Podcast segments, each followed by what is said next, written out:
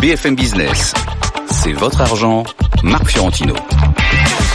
C'est votre argent, c'est votre week-end et c'est une émission vraiment exceptionnelle. Cette fois-ci, je vous promets, c'est vrai, il y a du lourd, vous allez voir sur ce plateau. Elle est exceptionnelle parce qu'il y a du lourd sur le plateau, parce que nous allons nous focaliser sur les thèmes qui ont agité les marchés et qui vont, et qui ont, et qui vont avoir un impact sur votre argent. On va le faire comme d'habitude, sans langue de bois, avec de bons coups de gueule. Mais vous le savez, pour démarrer, pour une émission exceptionnelle, il faut des invités exceptionnels. J'ai donc l'immense plaisir de vous présenter notre Jedi de l'économie et de la finance. C'est l'homme qui a vu la hausse des marchés depuis des mois, voire des années. Il venait ici avec ses lunettes roses. Alors a-t-il changé d'avis? Nous saurons bientôt. C'est Christian Bito, vous êtes président de CBT Gestion et professeur de finance à l'ESSEC. Bonjour Christian. Bonjour Marc, c'est la rentrée des classes Enfin pas celle des étudiants, c'était il y a trois semaines, mais j'ai l'impression que ça commence à chauffer début octobre sur les marchés. Lunettes roses, on va en parler. Ou on va en parler On va en parler. Bon, vous le savez maintenant, je suis fan absolu. C'est pour moi le meilleur spécialiste de la géopolitique. C'est Benahouda Abdedaïm. Merci d'être venu. C'est un plaisir, Marc. Pendant que d'autres tournent dans le vide et font des ronds dans l'eau, elle préside un cercle, le cercle des épargnants. C'est Valérie Plagnol. Comment va le cercle? Le cercle va très bien, il ne tourne pas en rond. Hein, merci. Bonjour Marc. Il tourne fort alors. Il tourne fort. Roulement de tambour presque, on l'a pas, mais on aurait pu le préparer pour un, et je pèse mes mots, des meilleurs gérants d'Europe. Déjà une légende et une référence pour beaucoup de gérants sur la place de Paris, mais dont la parole est toujours et beaucoup trop rare. C'est Romain Burnand, directeur général de Moneta, et je pense ce que je dis, ce qui n'est pas toujours le cas. Merci Marc. Bon, lui, vous le connaissez, malgré toutes les insultes que je subis chaque semaine, je considère que c'est mon ami, que c'est notre maître, que c'est notre gourou, que c'est Kung Fu Panda pour les intimes. Vous l'avez reconnu, c'est Emmanuel Le Chip. Je vous dis pas si ça va bien, je m'en fous. Bah tant mieux. Et on commence par un thème qui agite beaucoup les marchés. C'est bien évidemment l'Italie et l'Italie contre l'Europe.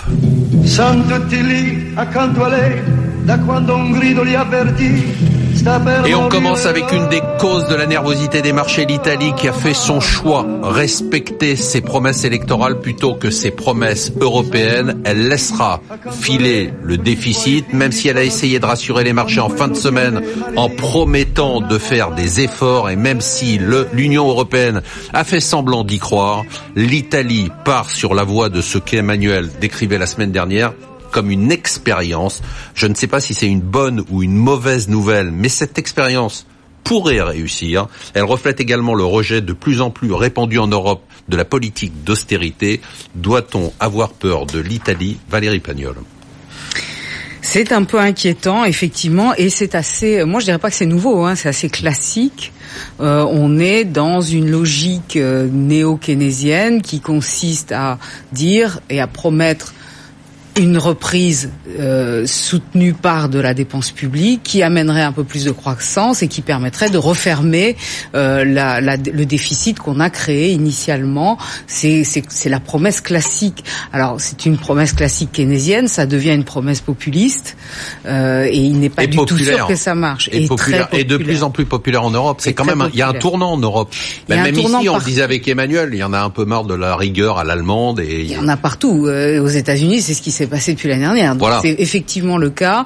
Ça paraît effectivement. C'est pas un délire. Ce qu'il faut dire, c'est que c'est pas un délire d'un pays dans son coin. Bah, c'est une tendance lourde. L'Italie en plus a, a, fait pas mal d'efforts, mais c'est vrai que là, euh, du point de vue de la dépense structurelle, il y a, il y a véritablement une remontée importante et une promesse qui va être difficile de tenir parce que d'un côté vous avez ce choix-là, de l'autre une surestimation des prévisions de croissance qui risque quand même d'être euh, infirmée par la réalité euh, l'an prochain. Oui, et donc, euh, Emmanuel Le Chypre, imaginons qu'on va dans cette direction, c'est-à-dire qu'ils font ce qu'ils ont dit, hein, et les promesses, leurs promesses électorales, que la croissance n'est pas au rendez-vous, qu'est-ce qui se passe? Ça, il faudra bien euh, le voir, mais on peut pas les, les, empêcher de faire leur bah euh, leur, leur, expérience, parce que il faut quand même hiérarchiser les priorités. Mmh. Il y a les priorités de gestion. Mmh. Alors effectivement, le fait que le déficit structurel augmente alors qu'il aurait dû diminuer, et puis il y a, il y a les priorités de survie. Or là, on est quand même dans dans un moment européen qui n'est pas une crise classique de, comme l'Europe en a connu plein. Là, on parle quand même de la question de la survie de l'Europe. Or, si vous voulez que les Italiens détestent encore plus l'Europe qu'aujourd'hui, la meilleure solution, c'était de dire attendez, votre programme, vous pouvez pas le faire, vous respectez vos engagements, etc. Là, on voit quand même qu'à Bruxelles, ça s'assouplit. On voit que les Italiens sont quand même euh, enclins à faire certains efforts et qui vont quand même essayer de faire un programme je parle absolument pas des Franchement, idéologiques. Je suis pas d'accord avec vous. On voit aucun effort. C'est-à-dire que c'est un effort sur la forme. Personne n'y croit. Oui, mais bah, c'est comme c'est comme toujours avec Bruxelles. Mm. Euh, ah c'est c'est comme ça. Donc euh, moi je pense que ça vaut le coup de les laisser essayer. Euh, il y a quand même des choses dans ce programme comme les baisses d'impôts sur les PME qui sont pas totalement stupides. Moi je suis curieux de voir ce que ça va donner l'expérience. Ouais, c'est ce que vous disiez la semaine dernière parce qu'il faut la, voilà, il faut les laisser faire. Et euh, et après, il n'y a pas de catastrophe majeure en perspective. Il faut rappeler que l'Italie n'a pas besoin d'argent, ils ont des excédents extérieurs, ils sont en meilleure situation que nous ah euh, là-dessus. Il faut rappeler que s'ils se font dégrader, c'est pas encore le stade où ils passent euh, dans euh, le yield et qu'ils sont encore en investment grade. Bon, voilà, c'est pas une bonne tendance, mais je vois pas comment on peut faire autrement. Je suis d'accord avec vous. Par contre, je suis pas d'accord. Les laisser aller dans les marchés avec Christian Bito. Je suis pas d'accord sur le fait. Bon, ils ont besoin d'emprunter. Ils vont emprunter massivement dans les mois qui viennent. Ça, ça peut être quand même euh, oui, mais très dangereux. Pas hein. cher. On a dès aujourd'hui la réponse du marché. La dette italienne, il n'y a pas de drame. La dette grecque est encore largement au-dessus, près de près de 5 sur. D'accord. On est à 3,20 Voilà, c'est pas beaucoup. Mais quand la dette représente 130 du PIB, ça fait quand même de l'argent. Non, ça c'est rien, on sait très bien, on, approche les 100% du PIB. Hein.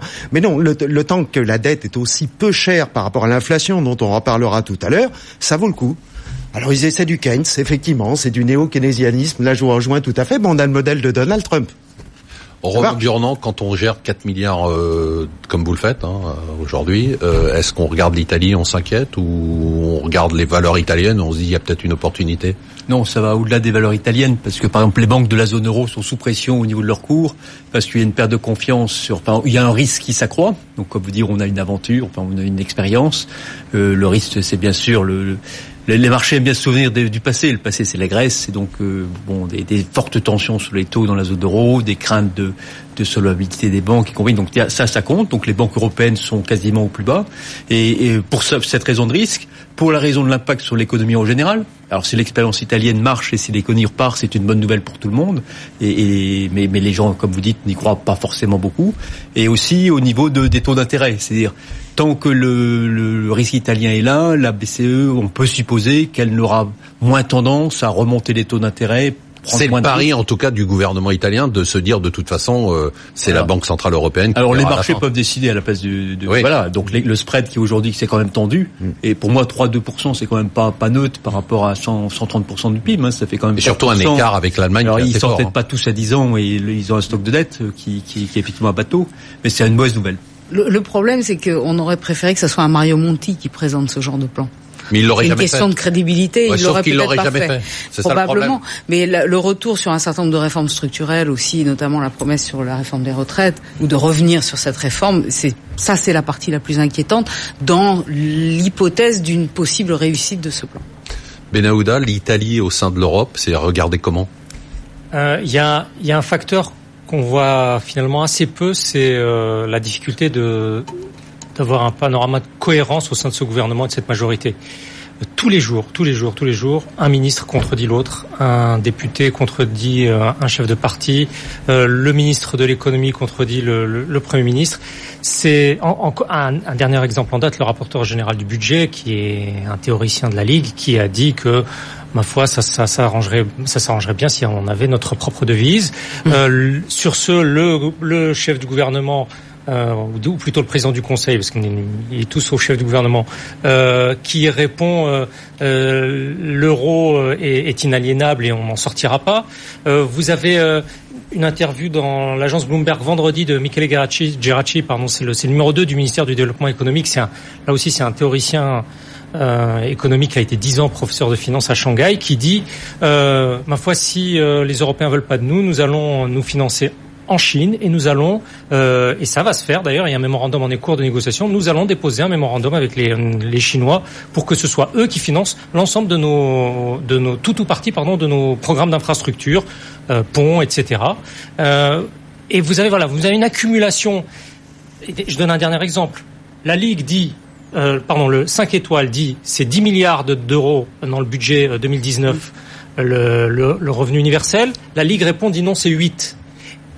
Le 5 étoiles reprend, dit non, c'est 10. Et il le dit ça tout à fait publiquement. Donc, on peut penser que cette, cette euh, agglomération de 5 étoiles et de la Ligue ne durera pas euh, éternellement. Ils ont quand même réussi à sortir un budget. Ils sortent Ensemble. un budget. Mais l'objectif, ce sont les élections européennes. Ouais. Et lorsqu'on verra, lorsque, comme c'est parti pour, euh, la Ligue arrivera largement en tête, elle aura les moyens de renégocier l'ensemble du contrat de gouvernement, voire de, de, se retourner vers son camp naturel, qui est celui de Silvio Berlusconi. Ce qui voudrait dire finalement que c'est plutôt, enfin, on n'a pas, c'est pas une vision politique, c'est par rapport au marché, ce serait plutôt une bonne nouvelle d'avoir une sorte de gouvernement un peu plus cohérent de droite plutôt que de partis qui se tapent sur la figure toute la journée. Du point de vue de la cohérence politique, oui. Oui, je parle de cohérence politique, je parle pas de. Oui, du, du, point de vue de la cohérence politique, parce que il, faut, il y a bien des gens à la Ligue qui considèrent les cinq étoiles comme de d'affreux gauchistes. Et, et ça, ça leur fait vraiment mal de devoir gouverner avec ces gens-là. Et on passe maintenant au deuxième thème, vous n'allez pas y croire, c'est Paris. Je me voyais déjà. Jamais je n'aurais cru vivre ça un jour.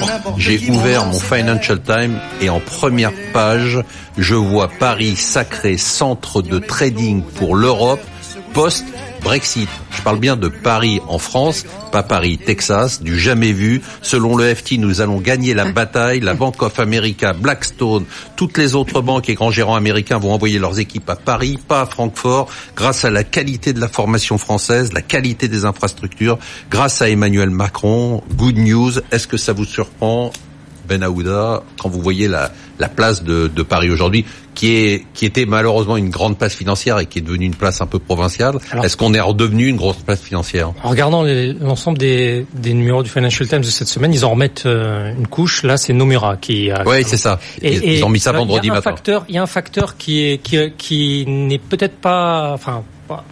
À mes yeux, qui n'a pas été suffisamment perçu, et qui est souligné dans le Financial Times à deux reprises, c'est la sophistication du régulateur euh, mmh, français, ça, ouais. euh, en disant que eux savent traiter les opérations complexes sur les dérivés chez Société Générale, chez BNP Paribas, donc on va on va on va vers chez eux. Mais effectivement, euh, vous, comme vous l'avez lu ici, c'est euh, l'agressivité euh, qui est mise euh, du côté du gouvernement français depuis 18 mois. Donc 18 mois, ouais, c'est juste... avant ouais. ou pendant l'arrivée d'Emmanuel de, Macron.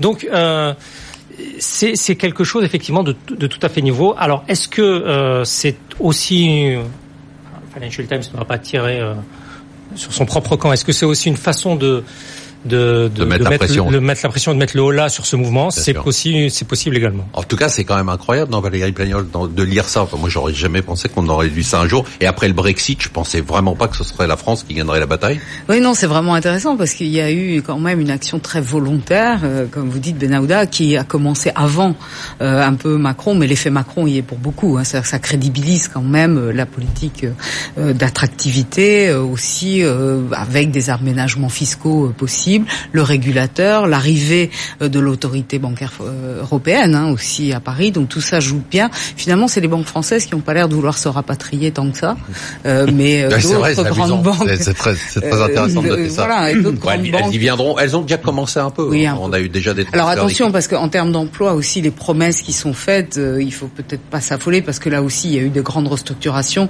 et les fleurs. Oui, mais on voit déjà un impact euh, sur l'immobilier parisien haut de gamme. On voit déjà un impact sur oui, les prix. Les gens vont venir. C'est quand même assez étonnant. Romain Burnand, vous et moi qui sommes des vieux de la vieille, on n'aurait jamais imaginé ça. Ben, on a vécu à Londres longtemps. Oui, puis vous avez, vous avez pas, même pas connu les heures de gloire euh, bah, de la place de Paris. Si, un peu à l'époque des années 80 avec le Matif et des choses comme ça, ouais, avec euh, les marchés à terme. Mais en euh... 80, Paris c'était un marché émergent. Ouais, c'est vrai. Donc c'était, les, fallait bien voir ce que disaient les gérants américains de ce qui se passait en Europe à l'époque continentale. Non, je pense que le vrai, la vraie, la vraie différence, c'est l'ambiance à Londres.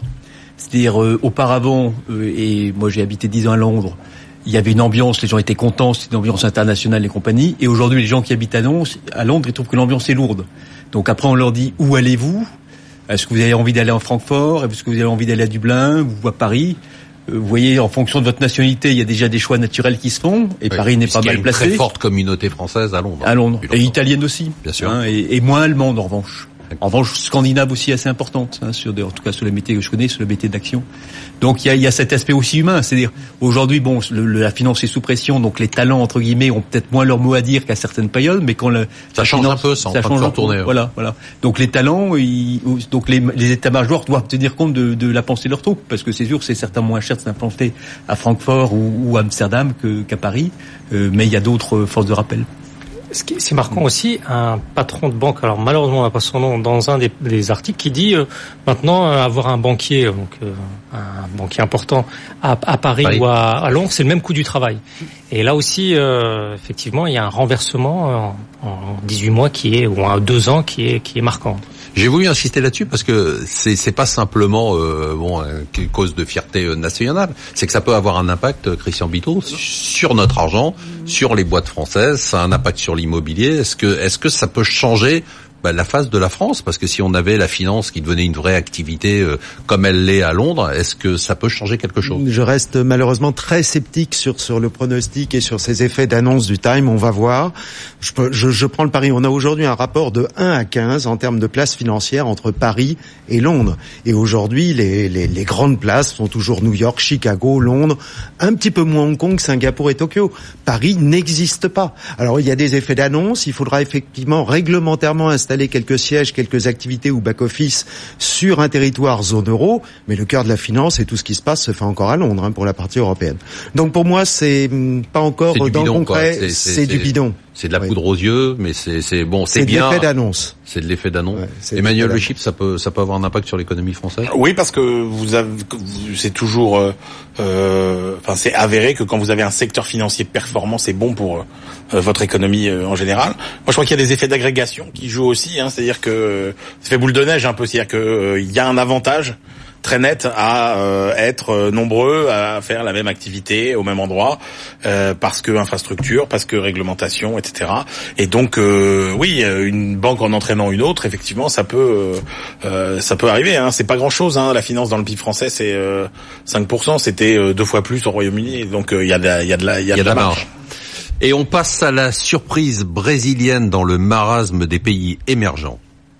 Le cœur du Brésil s'élance dans un carnaval Cela immense. fait des mois que les marchés émergents sont sous pression pour des causes endogènes, mais également du fait de la hausse des taux américains, de la hausse du dollar et de la hausse du pétrole. Un pays émerge cependant récemment du brouillard des émergents, et c'est le Brésil. À l'approche des élections de ce dimanche, les investisseurs jouent sans état d'âme la victoire du candidat d'extrême droite Jair Bolsonaro, car il est partisan d'un libéralisme pur et dur, version école de Chicago. Alors ça, Ben on ne sait pas si c'est rassurant ou si c'est inquiétant.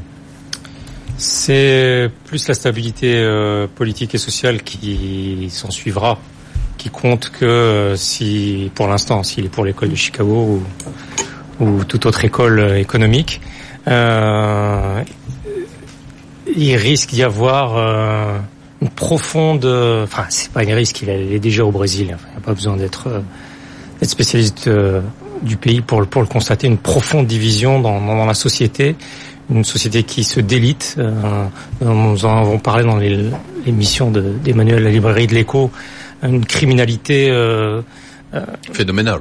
Oui, qui, qui relève d'un État en guerre en fait. Ouais, ça. Et, euh, et est-ce que c'est ce type de personnalité qui sera en mesure d'apporter les, les, la, la, la stabilité à son pays pour pouvoir relancer une économie, son économie?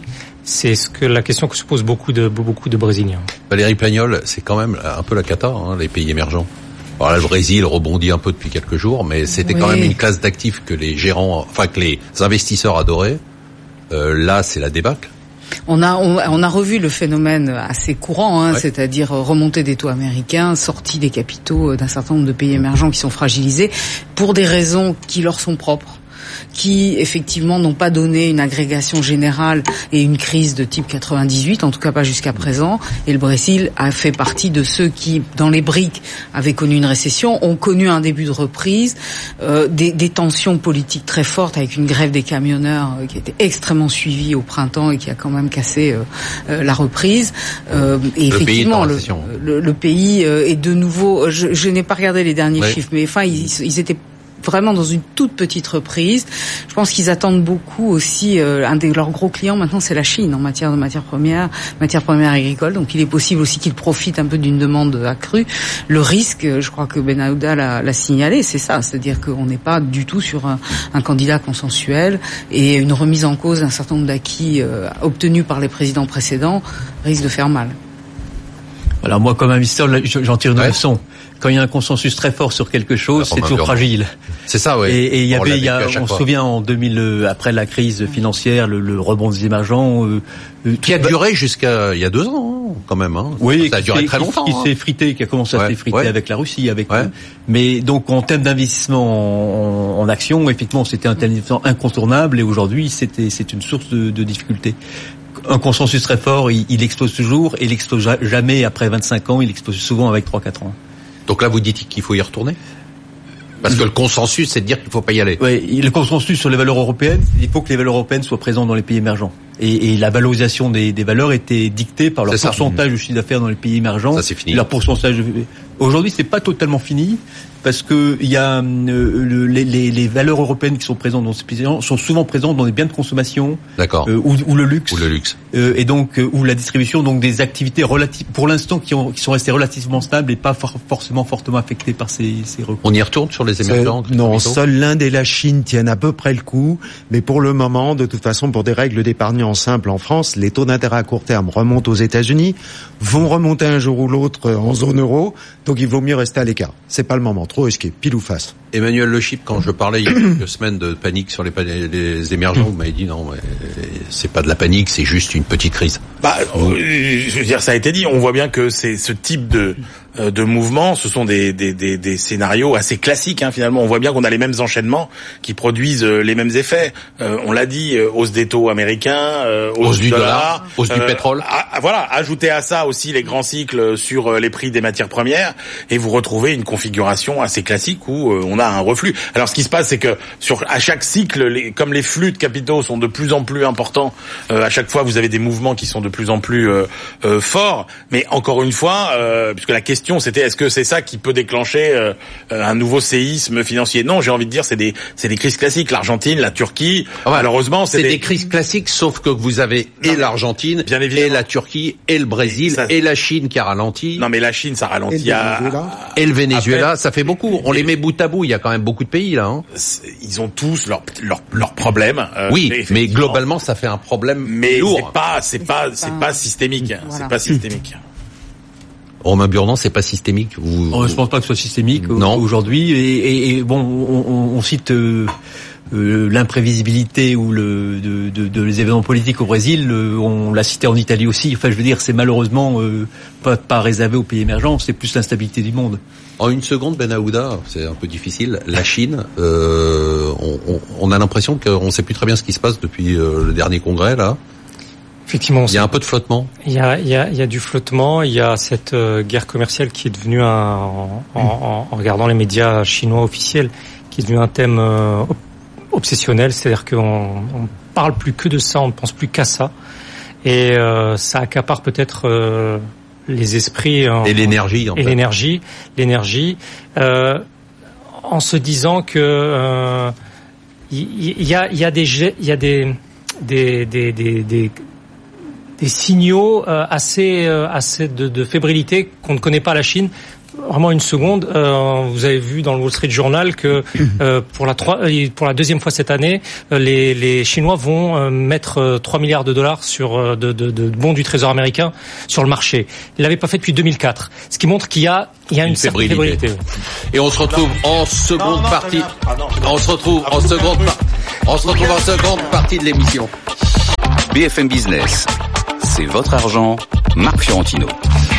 Et on se retrouve dans ce débat passionnant avec euh, Emmanuel Le Chypre, Kung Fu Panda pour les intimes, Romain Burnand, la référence pour la gestion, Valérie Pagnol qui tourne non pas en rond mais dans le cercle des épargnants, Benaouda Abdedaïm qui survole tout ça avec sa géopolitique et Christian Bito qui se demande comment il va pouvoir expliquer tout ça à ses étudiants. À l'ESSEC, on finit en quelques secondes avec la Chine. Euh, vous vouliez dire quelque chose? Non, parce que là, euh, à l'occasion du salon de l'auto, j'ai pu discuter un peu avec Monsieur Sénard, le patron de Michelin, qui lui dit, euh, bah, les ventes de, de pneumatiques en Chine, on est sur des trois ou quatre mois de baisse assez importante, et donc il y a il y a un vrai cycle, il y a un vrai retournement du cycle automobile euh, en Chine aujourd'hui. Valérie Piagnol, un mot. Beaucoup d'entreprises qui se posent des questions. Euh, ça va, je pense que l'histoire des, des, sanctions va accélérer d'abord des délocalisations hors de Chine d'un certain nombre d'activités qui sont plus rentables. Alors on le sait vers la zone Asie, mais pas seulement.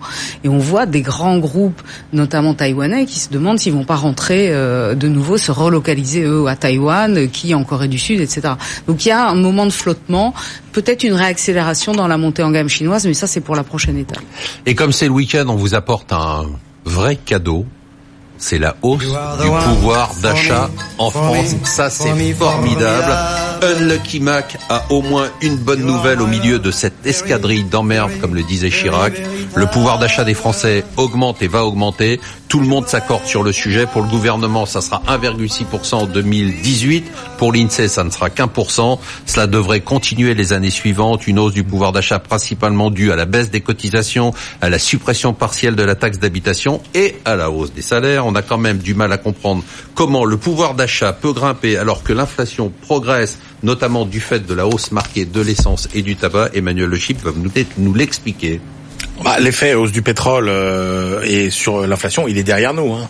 Là, on est plutôt sur euh, des indices qui ont culminé euh, cet été et qui et qui et qui, reculent. Et donc la hausse du pouvoir d'achat, bah, faut pas aller la chercher très loin. Hein. C'est la suppression des cotisations sociales, c'est la baisse de la taxe d'habitation. Et là, ça vous fabrique sur le dernier trimestre une augmentation du pouvoir d'achat de 1,7% faut quand même remonter à 2002 pour avoir une augmentation aussi forte. C'est incroyable. Donc c'est on n'y croit pas. D'ailleurs, on n'y croit tellement pas qu'il y a des gens qui disent que c'est pas vrai. Et, et bah oui, c'est ça, c'est ça le problème. Et le vrai sujet, d'ailleurs, c'est pas de combien va réellement augmenter le pouvoir d'achat, c'est est-ce que les Français vont se rendre compte que leur pouvoir d'achat augmente et comment, sachant qu'il est probable qu'il y a aussi là-dedans des effets liés euh, à des très forts dividendes qui font que, bah finalement, c'est quand même plutôt la France, euh, la France d'en haut qui va en profiter que euh, que la France d'en bas. Ah, c'est intéressant ça, Valérie Pagnol, parce que tous les gens qui nous écoutent font pas partie de la France vu, Effectivement, on a vu un ralentissement. ils font pas partie de la France d'en bas.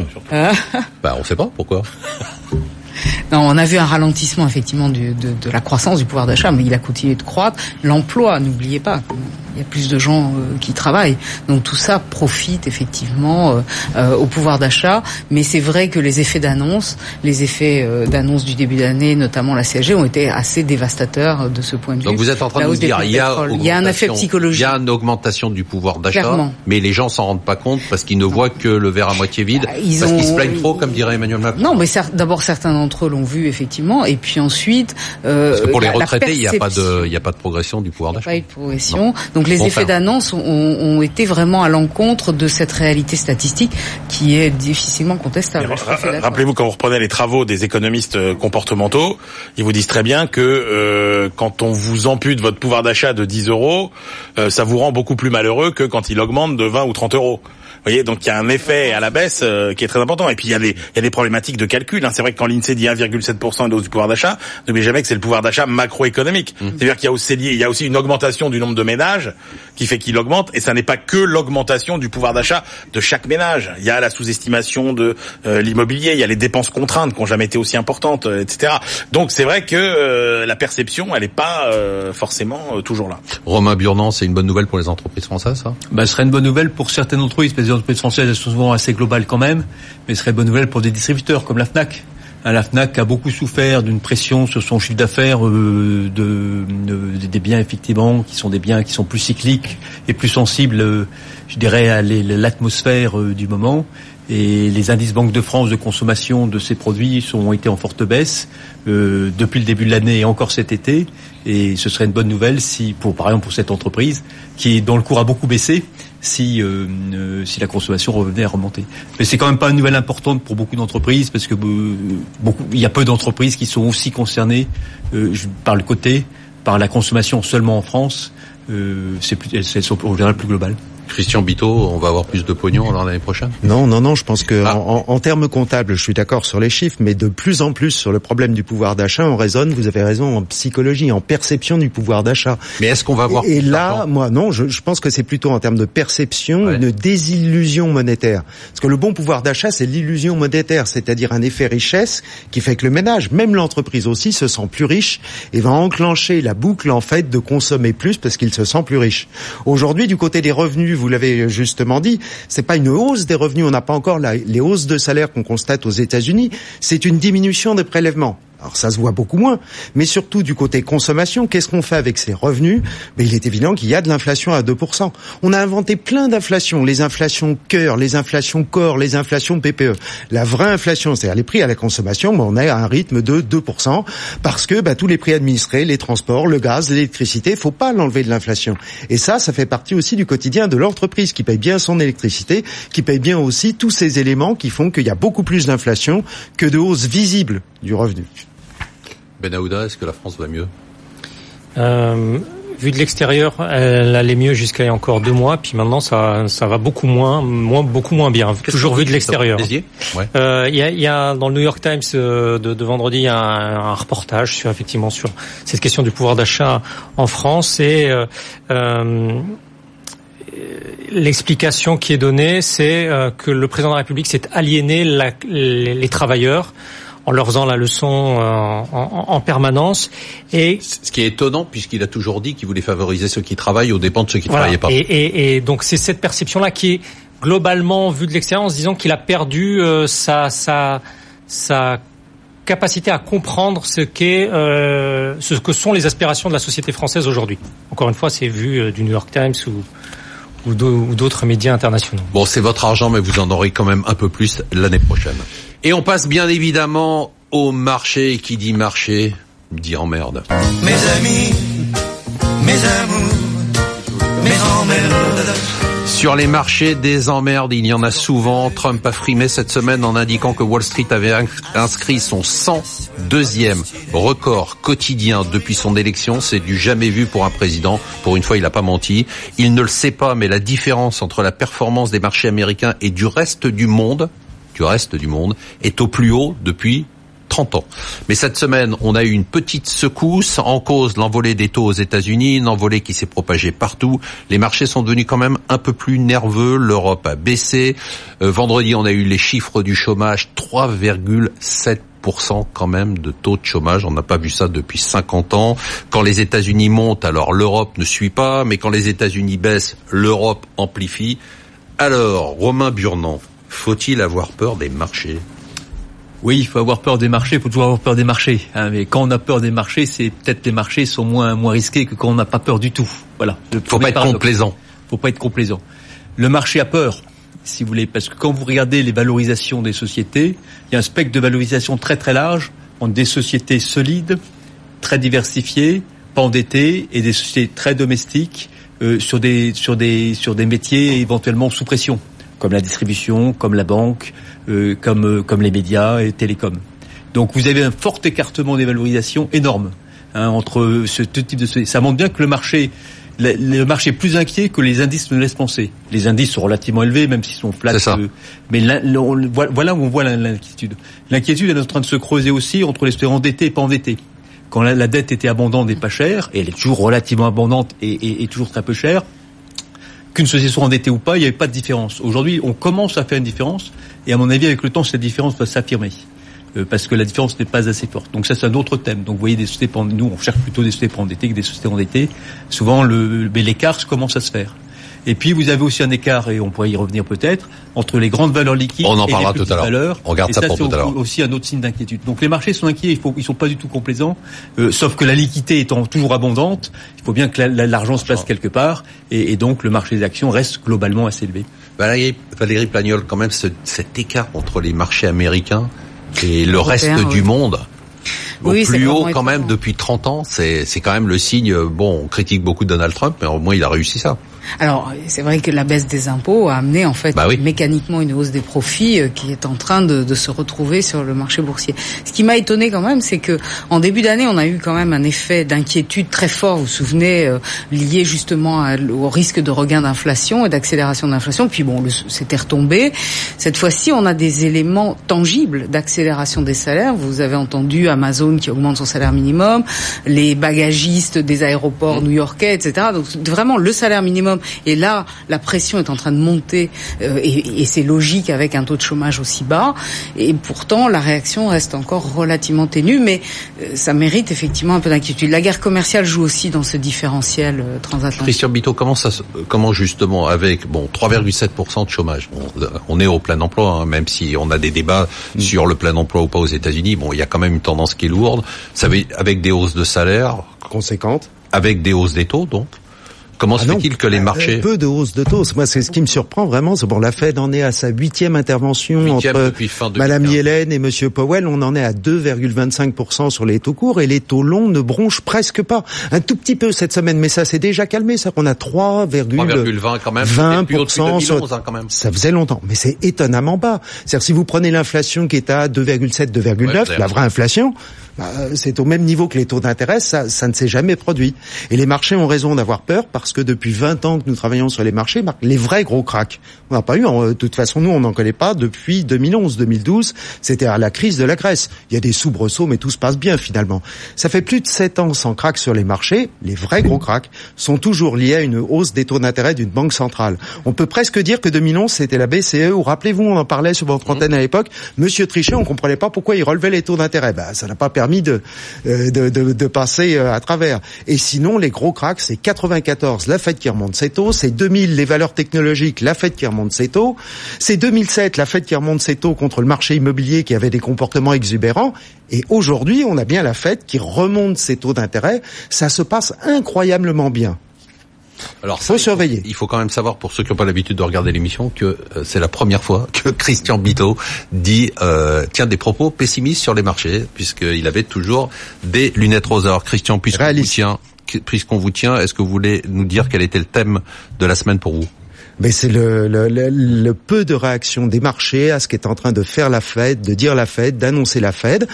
Mais ça va peut-être passer. Hein. Je ne suis pas si pessimiste que ça parce que je constate que euh, normalement, tout le monde le sait, on devrait avoir des taux à 10 ans américains à 4, 4, 25 il manque 1%.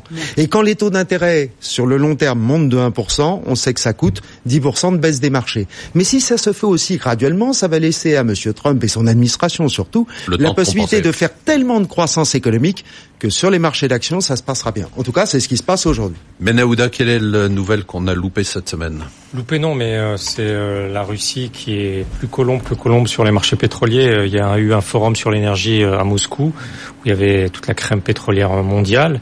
Et Vladimir Poutine a dit qu'il serait tout à fait satisfait d'un baril entre 65 et 75 dollars, c'est-à-dire plus de 10 dollars en dessous euh, du, niveau actuel. Il dit que c'est normal, euh, suffisant pour assurer un, fonctionnement efficace des compagnies et, des investissements. Et autre indication intéressante, c'est une source au sein d'une compagnie russe qui dit, que euh, pour 2019, ils peuvent aller produire jusqu'à 11 millions 800 000 barils jour. 11 millions 800 000 barils jour, c'est un demi million de barils de plus qu'actuellement. C'est-à-dire que c'est la Russie qui inonderait le marché pétrolier mondial contre les intérêts de l'Iran pour les intérêts des États-Unis, c'est quelque chose d'assez euh, intéressant à relever. Valérie Pagnol, quel est l'événement qui vous a marqué cette semaine? J'avais effectivement aussi euh, l'inquiétude sur les marchés, mais je voudrais quand même souligner la nomination de Madame Gita Gopinath qui est la ah. nouvelle chef économiste du FMI. C'est quand même la première fois. Absolument. Femme. Elle, alors elle coche toutes les cases hein, de, de, de, son parcours professionnel. Euh, depuis euh, l'université de Princeton, elle est euh, prof à Harvard, elle est au NBR, elle est très américano-centrée, et, euh, par, malgré des origines indiennes et, et un parcours vraiment parfait. Et c'est elle qui sera à partir de janvier la nouvelle chef économiste du FMI. Ça va même plus loin que ça. C'est-à-dire que si vous prenez l'OCDE avec Laurence Boone et si vous prenez la BU avec Natacha Valla, les, les, plus grandes institutions financières internationales ont des chefs économistes qui sont des femmes aujourd'hui.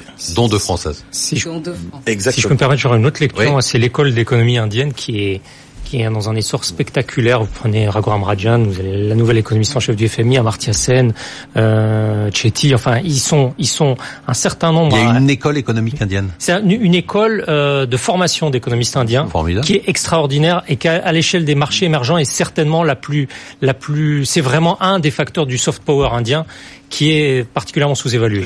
L'héritage euh, colonial euh, en partie. Oui, mais enfin, euh, la nouvelle économiste en chef du FMI a 46 ans. non, non, mais je veux dire dans le système de formation. Romain Burnand, quel est l'événement qu'on a loupé cette semaine? Alors, à nouveau, pas loupé, mais on peut parler, par exemple, de la baisse des petites valeurs. On a parlé de l'inquiétude des marchés. Les petites valeurs sont en forte baisse maintenant, et ça s'est accéléré ces dernières semaines. Euh, alors que le, les indices, par exemple l'indice français, le CAC 40 est en légère hausse, les petites valeurs sont en baisse de 8%. Donc il y a un écart de plus de 10% entre les ce qui est, c'est, c'est pas typiquement français, ça se retrouve au niveau européen, ça se retrouve aux États-Unis. On l'explique comment? On l'explique. Euh, ben, c'est un signe d'inquiétude qui, qui croît, c'est un signe de peut-être début de rétraction, de manque de confiance, donc les gens vont vers des valeurs plus liquides. C'est aussi un peu un retour de bâton après une hausse fulgurante des oui, valeurs. Ce qu'il faut dire, c'est qu'elles ont surperformé, elles ont surperformé de manière voilà. de 10% quasiment par an depuis euh, 3 ans ou 4 ans. Hein, depuis 3 ans, elles ont un 20, 20%, 20, 20, 20% encore l'année dernière. Donc ça, ça a tiré les flux vers le haut, les fonds de petites valeurs ont collecté, et aujourd'hui on est dans une phase de retournement, il y a une petite décollecte qui fait que l'environnement peut s'alourdir. Il va y avoir des bonnes affaires à faire ou il faut attendre encore? Alors à mon avis, il faut attendre parce que ce sont des cycles longs. Et vu la surperformance des petites valeurs ces dernières années, euh, c'est pas une baisse de 10% qui, euh, qui est suffisante pour corriger l'écart de valorisation. Emmanuel Le Chypre bah, on a beaucoup tourné autour du thème euh, dont je voulais parler, qui était euh, le marché du travail américain. C'était la hausse des salaires chez Amazon euh, à 15 euros de l'heure, à 15 dollars de l'heure, qui est significative. Mais donc je vais, je vais parler d'un autre sujet. c'est les très bons chiffres du secteur touristique en France. Très bon été, 5% de touristes étrangers en plus, et des touristes qui dépensent beaucoup plus. Alors on est très content parce que c'est l'objectif qu'on voulait atteindre, mais je rappelle qu'il serait malheureux de se reposer sur nos éventuels lauriers, puisque euh, je vous rappelle quand même que avec 8 euh, millions de touristes en, en moins, l'Espagne fait 8 euh, milliards de chiffre d'affaires en, plus. Et alors l'exemple fabuleux, c'est la Thaïlande. La Thaïlande fait comme la France à peu près 50 milliards de recettes touristiques chaque année avec 50 millions de touristes en moins que nous. On restera là-dessus. Alors, on passe tout de suite à notre top 3. Vous allez voir, il est spectaculaire. Dégringolade dans les performances, une écrasante majorité de gérants dans le rouge avec des baisses qui peuvent dépasser les 15%. Ah, ils font plus les malins là. Ah ouais, toujours en, ils viennent plus d'ailleurs. Toujours en tête, Virginie Robert, 13,3%. Alors c'est intéressant, je le répète chaque semaine, euh, c'est le reflet de la surperformance de ses bons choix, mais aussi de la surperformance des valeurs américaines puisqu'elle est principalement investie en valeurs américaines. Donc c'est assez spectaculaire. Derrière, William Higgins, 4,7%. Et enfin, Sébastien Lalevé, 2,9%. Vous avez les portefeuilles qui s'affichent à l'écran. On passe à vous, euh, Romain Burnand. Vous êtes un des rares gérants à être en positif. Vous nous avez conseillé, comme vous venez rarement, on a à peu près une valeur par an, il faut la payer cher. C'est, vous nous avez conseillé Alten, vous aimez toujours? Oui, ben, j'ai même envie de la reconseiller. J'ai oublié qu'elle était pourquoi? Là.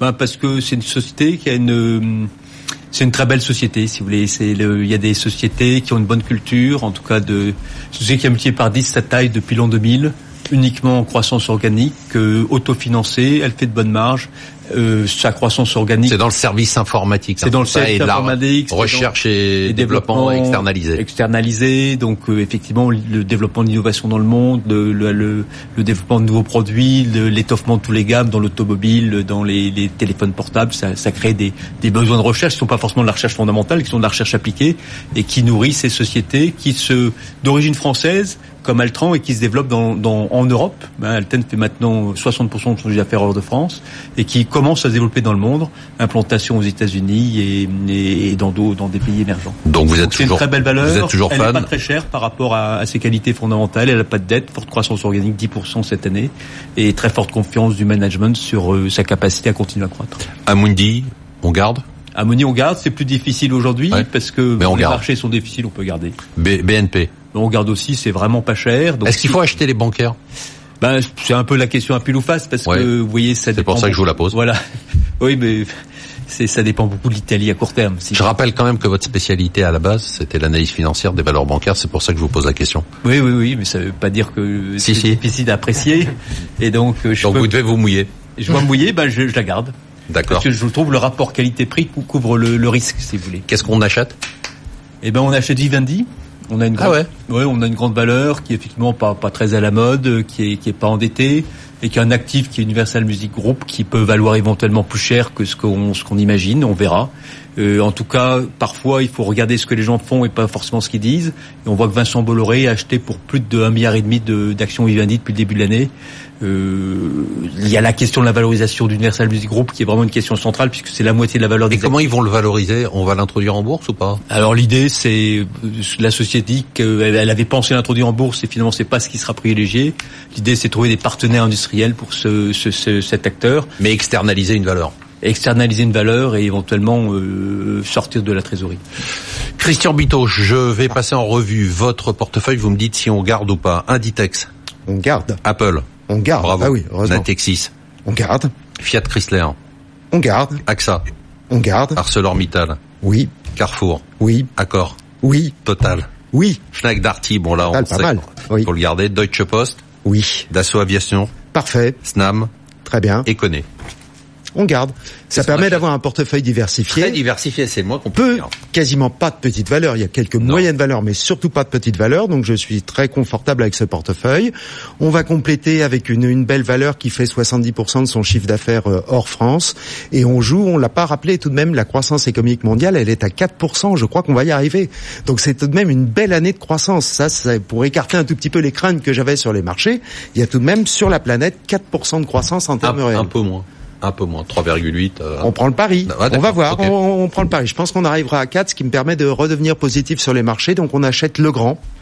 Pour cette raison-là, il y a de la croissance et puis c'est l'équipementier électrique. hein. Vous savez, les prises, le courant basse tension, enfin tout ce qu'on a en équipement. C'est une Il valeur risque- moyenne, ça, ou c'est une grosse Ah valeur non, c'est une grosse capi. On est à capitalise 16, 17 milliards Ah oui, de- d'euros. oui, Ouais, se considère comme une grosse valeur. Elle est PEA. C'est une boîte française, même si elle est très internationale.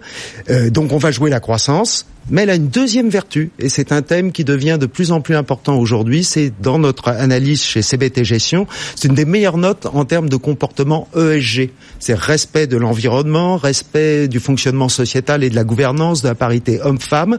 C'est une des mieux notées que l'on ait aujourd'hui dans notre panel, donc je la recommande pour ça. Parce que justement, quand les marchés secouent un tout petit peu, il faut se rapatrier vers des valeurs rassurantes. Romain vous en avez de On en a un peu, c'est c'est une valeur. Voilà, ce qui manque à Legrand, c'est une croissance. C'est-à-dire le, elle avait il y a quelques années une capacité à gagner des parts de marché. Aujourd'hui, c'est moins clair. Elle a toujours aujourd'hui une bonne capacité à maintenir des marges très élevées. Euh, Pas mal. euh, et ça, c'est effectivement quelque chose de positif.